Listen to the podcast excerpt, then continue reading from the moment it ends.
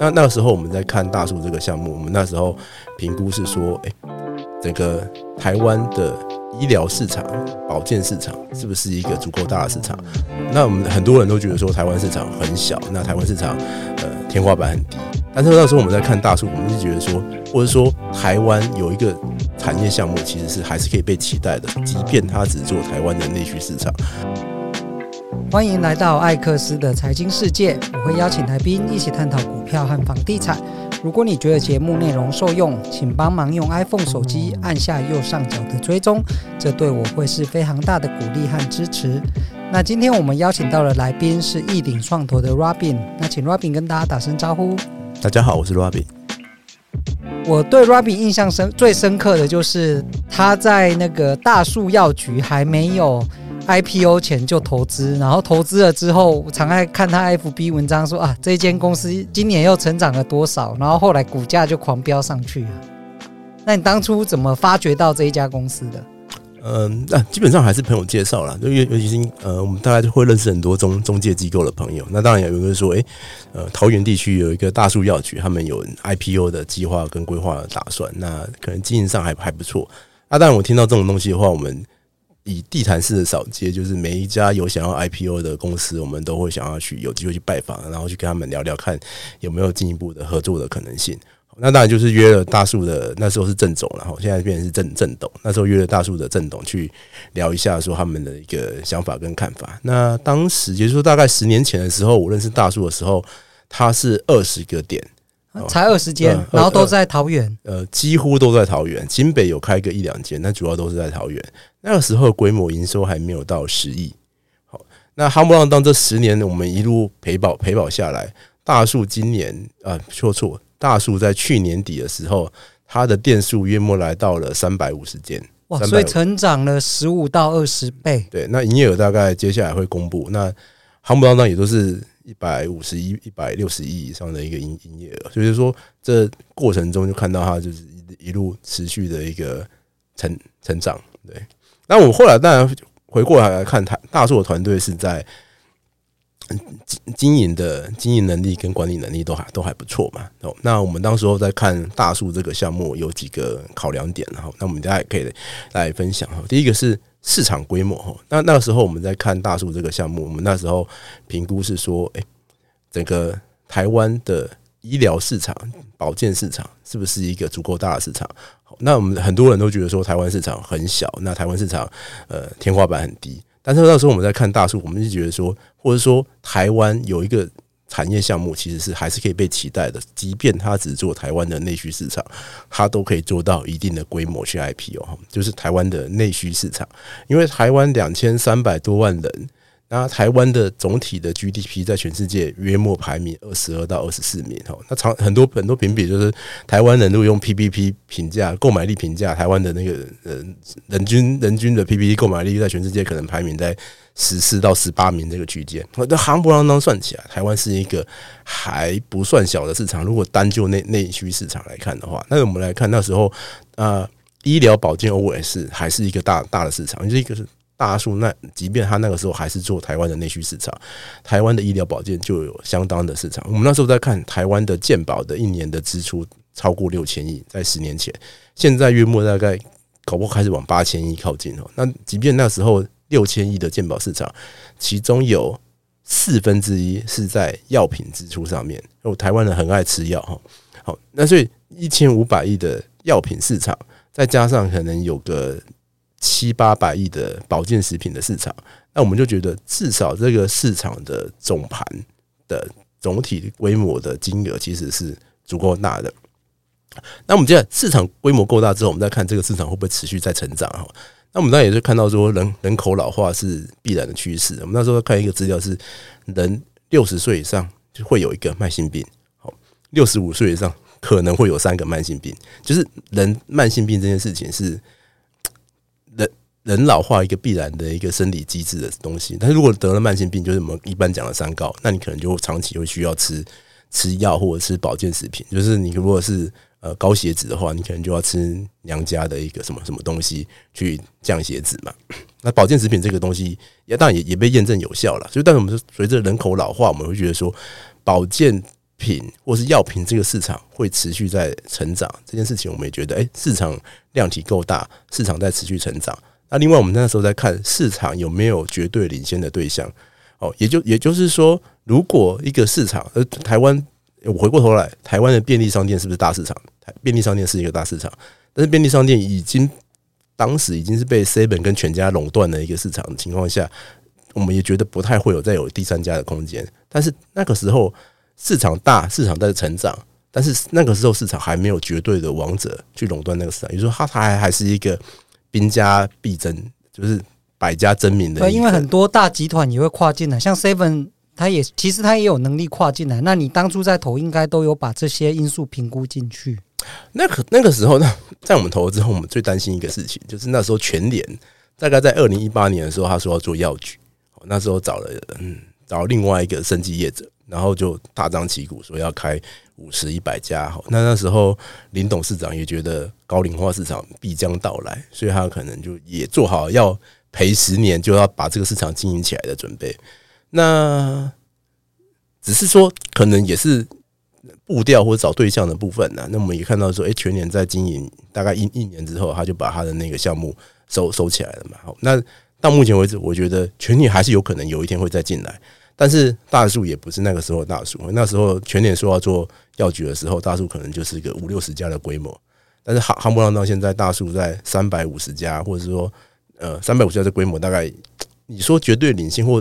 我觉得至少有领先相当的幅度了。好，那之呃营营业额的话，其实我以目前台面上所有上市柜的药局或药妆，就有上市柜的加加总起来。也还没有大树多，所以他他在这十年来，他一路从 很很还蛮中间的名次，但是团队的执行力很好，我们只能希望这样说。所以他一路就是每年三十趴、三十趴在成长。好，那台湾那个时候，在我在投大树的时候，台湾那时候有另外一家南部起家最大的妇婴用品的一个通路哈，他他那个时候。当然，实际数据没有，因为他没有没有没有公开发行。但是他那时候据市场传闻，他那时候可能已经有四十到五十亿的一个营业规模了哈。但那时候大树只有十亿不到嘛。好，那这这这十年下来，大树可能已经跑到了一百六十亿，或者是更更更更高更高的一个营营业额。但是他那个，当然他最近也开也也开始往资本市场走了哈。那也也已经也已经通通过挂牌了。但是他的营业额可能。往往后倒退到可能不到四十亿，可能是三三十几亿。这当中的差异是什么原因造成的？呃，我觉得有时候是一个企图心呐，或者是一个执行力，然后因为那那时候，呃，它规模，但它那时候就是台湾妇妇婴的大哥级嘛，哦，那时候也几乎就是具有含水会解冻的能力，但是它它大概没有也没有很很很积极在。做扩扩张这件事情，所以它大概规模可能就是那时候大概七十几个点。那今天来看，它可能大概就是九十几个点。那你觉得这跟善用资本有没有很大的差异？我觉得有可能有一些差异啦，但是我觉得还是看团队自己的执行力跟呃企企图心的。那那时候大树就是每每年三十家三十家在扩嘛。那呃不不是三十趴三十趴一一路在扩嘛，所以呃而且大树它在喊出。五年二二零二零二零二零年要开到两百店的这个数字的时候，它可能就有四五十个点。那时候大家资资本市场是比较保持比较保留的态度。其实要扩点，它的人才还有系统的供应链管理这些都必须要跟得上。嗯，管理能力要跟得上啊。那因为药药师在台湾还是一个稀稀缺资源哈。那当然，大树一直有一些方法去。create 出更多的药师去加盟这个大树这个呃公司或者这个这个品牌，那当然随着他有足够多的药师，那他也有掌握到一些资源去去做往往前上面扩张，当然包含到有投资人一起参参与嘛。那我觉得团队，我觉得最最关键的是执行力了，也就是说他他喊五年要开到两百店这件事情，可能就是五年要增加一百五十店，假设是这个数字的话。他差不多就是在二零二零年开到一百九十二三家，就离离目标也没差差到太远。那以他目前来看，每年在展店的一些规划跟想法的话，其实也还蛮贴近实际上面的一个最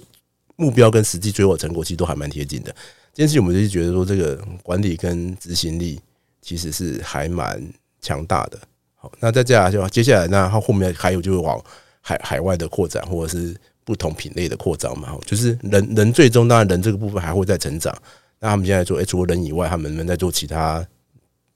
项目的健康项目嘛？那可能现在就会往宠物这边走。那可能接下来他们也我开始往呃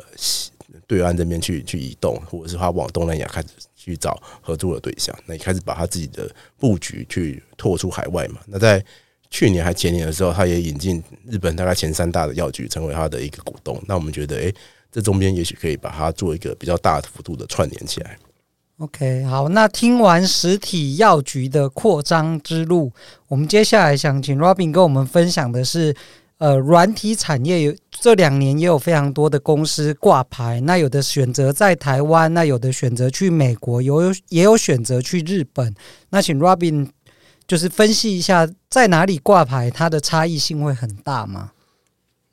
哦，呃，回过头，因为我几年前有写过一个文章了，就是说那时候刚好是 Gogoro 要去。美国美国挂牌这个时候，但是我那时候就是写说，我们都还是期许，如果他有那个能力挑战大联盟的话，我们都是抱持期许。因为那时候我们我举个例子，就是王建民呐，王王建民跟陈金峰，你不可能，如果他是一流的好手，那他就不会只在台湾打球嘛，因为你会期待他去挑战一个更更大的市场。对，那我们那时候也觉得，我们对 Gogoro 都是这样子的期许，如果他有能力去挑战一个世界一级的市场的话，那我们当然都期期待他可以去。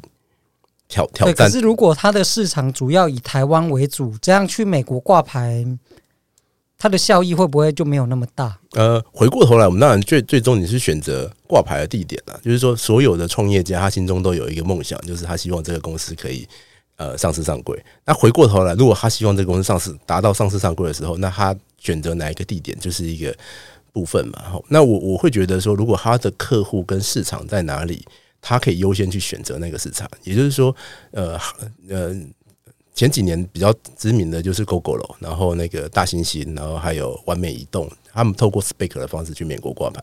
当然，那周里也有另外一家就是 Appear，那 Appear 是在日本，他选择是用传统的方式在日本日本挂牌。那我回过头来我去看 Appear 在日本的营业额应该占 Appear 营收的过半，就是也就是说 Appear 就是日本的主要市场在日本，对，它的主要市场其实就在日本。那当然，主要市场在日本。我我们这个，或者说你选择客户在哪里，市场在哪里，你去这样做选择的话，有一些好处。因为我们那时候在看九一 App 跟那个 Gogolook，他们选择在台湾市场嘛。那九一 App 大概九十趴的营业额到目前为止还还是在台湾。那 Google Look 也大概主要的营业额，台湾还是它最最最主要的一个营收来源，可能已经没有到过半了，但是它台湾还是它最主要的营收来源。那这个就是你的客户跟市场是在这个地方。那如果你跟这个地方有一一定程度的链接的话，你在知名度、你在媒体的曝光，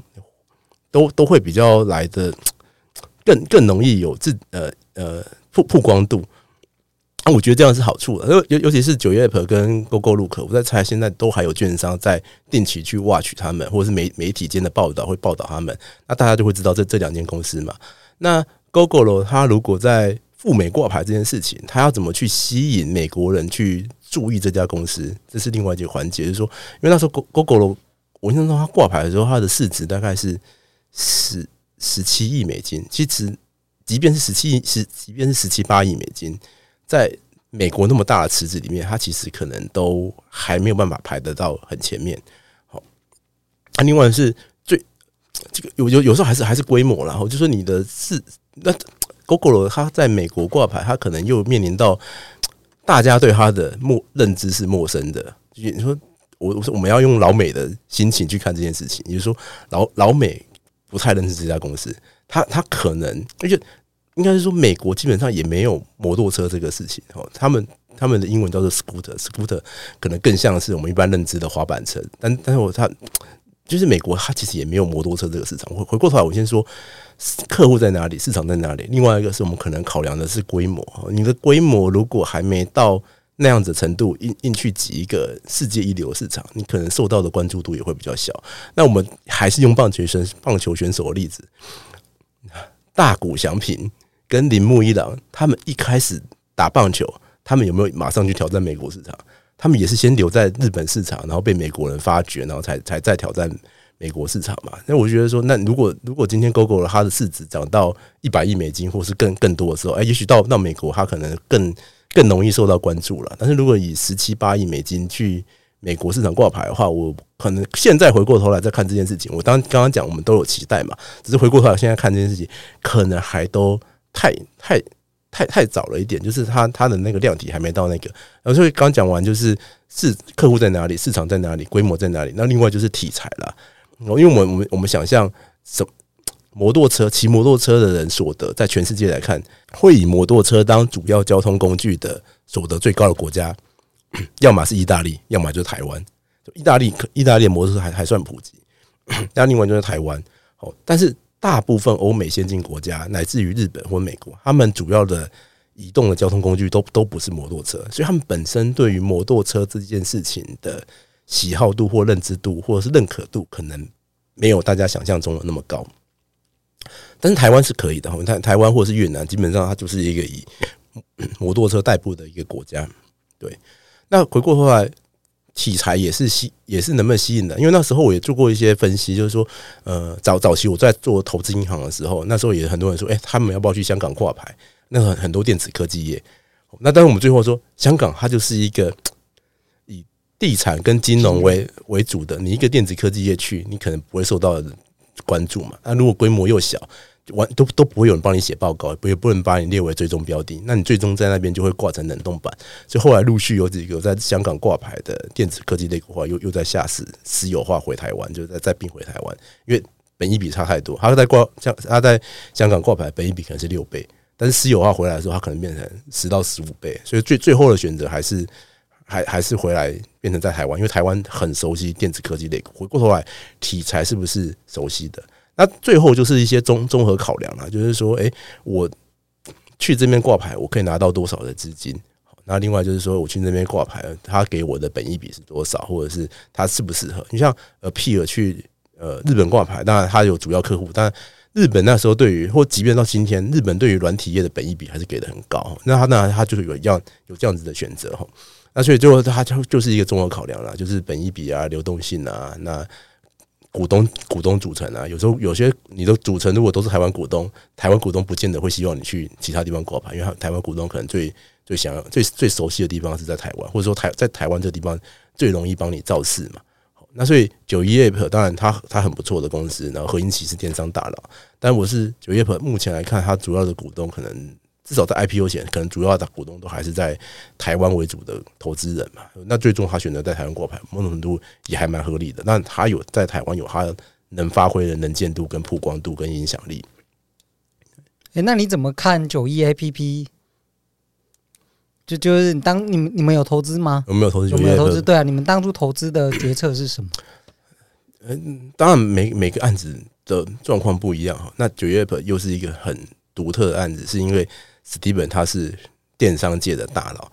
那他是一个非常聪明的人，然后看看事情也有很有想法跟远见。那他第一次创业的时候，他做的项目是地传资讯，然后那时候他做的可能是一个稀土硒为主的项目，做拍卖平台跟拍卖网站做稀土硒。那这个项目最后被 eBay 并购了。那接下来他其实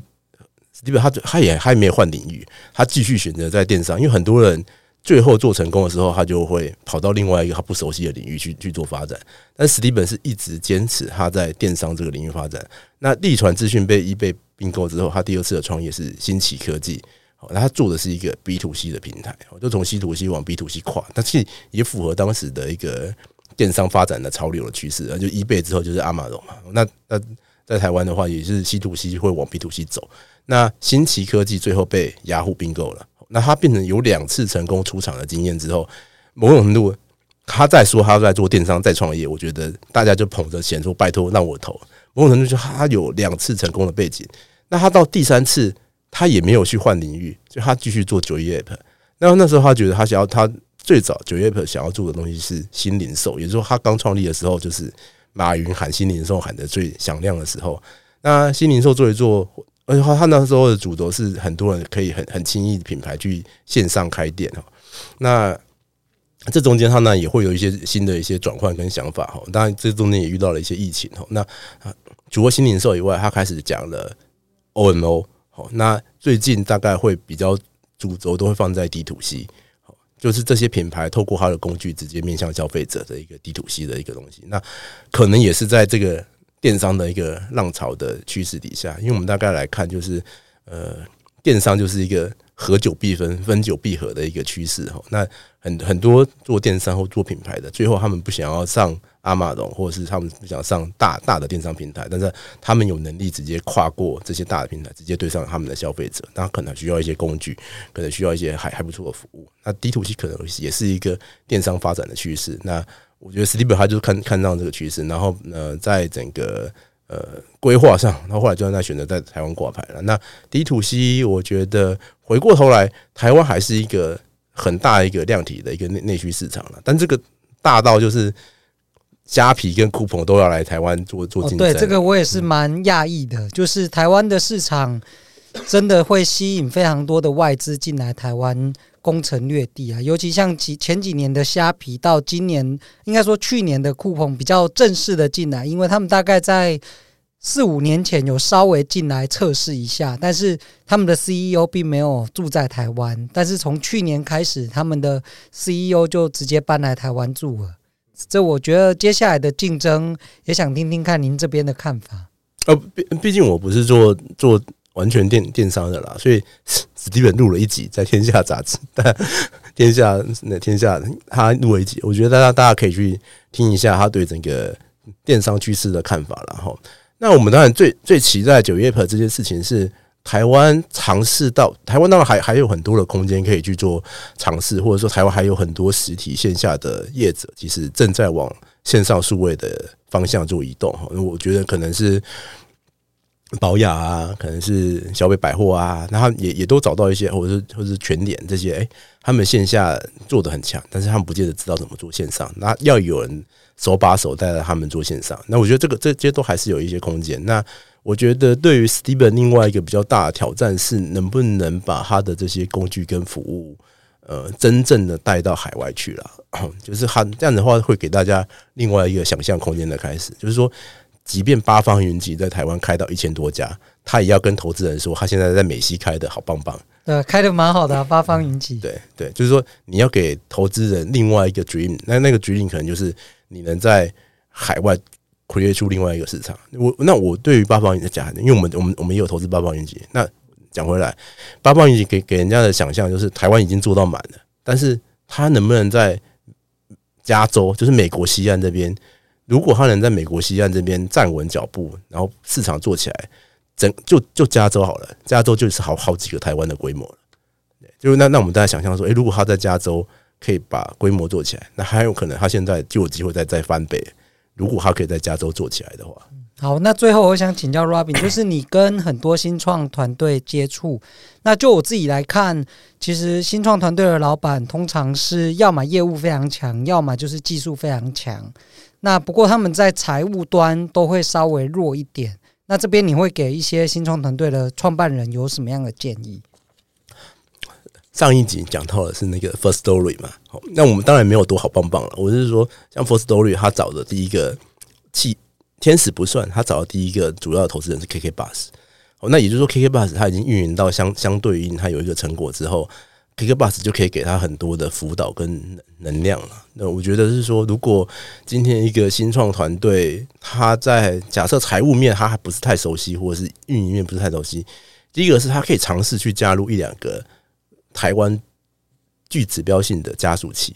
他可能或者是国国际级的，我们比如说 SparkLabs 啊，或者是 Founders' Labs，或又或是一般如果是比较本土化的人，可以去 TTA 啊，或是 AAMMA 去参加他们加速器的，可能为期六个月的一个 program。那这边有些像 AMA，它可能很多校友资源，因为像 Alice 也是 AMA 出来的嘛，就是他那边会给你一些嗯管理上的一些经营经营上的建议跟想法。那我觉得还还不错，可以从加速器那边去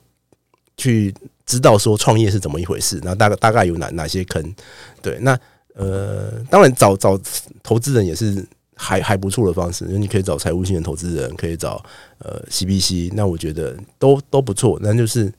好的可以的话去做一个搭配了，因为我们一般想象 CBC 它可能出发点会是以他自己的业业务为主，然后他可能希望有一些新的局的一些中效产生。但是 CBC 很容易就被市场上贴一个标签。那如果那你你自己内部有还有其他新的财务财务的投资人，那你可以在策略性的投资人跟财务性的投资人这中间去找到一个平衡跟拿捏。那策略性的投资人有策略性投资人资源，我刚讲 Firstory，他可能就是 KK Bus 有投他，那比重还还不小。好，那 KK Bus 就会把他们的这些。财务上面的观念、想法，经营上面的观念跟想法，市场的想法，然后乃至于上业务业务拓展，可能都还有一些合作的可能性。那这中间就会有一些加分。那只是说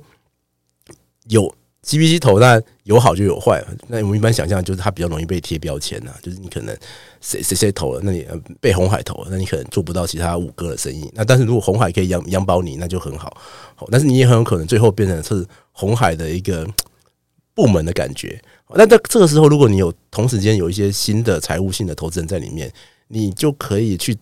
想办法在策略性股东跟财务性股东之间找到一个 balance。策略性股东提出来一些要求，你觉得不合理的时候，你就拿财务性股东去做一个平衡，就是说，诶，你我们很尊重你，但是我们还还要顾及其他股东的一些想法。因为很很多时候，策略性股东投你是为了他自己的的业务着想，他其实没有那么 care 你要去 IPO。但是如果你内部已经有其他财务性股东了，那你就可以跟策略性股东讲，你你你你不需要，哎，你不需要公司上市贵，但是其他财务财务股东需要，对啊，其他股东也要照顾啊。对，那所以你在很多情况下，你可以去类比呃去平衡 balance C B C B C 这样子的一个关系，去创造自己最大的一个空间。对，好，那我们非常谢谢 Robin 带来就是精彩的分享哦。那如果大家有什么样的问题想发问呢？会后也可以私讯我，然后我在未来的节目会再回复大家。那如果你觉得今天的内容对你有帮助呢，请点击撰写评论，那再给我们五星好评。那今天就到这边喽，拜拜，拜拜。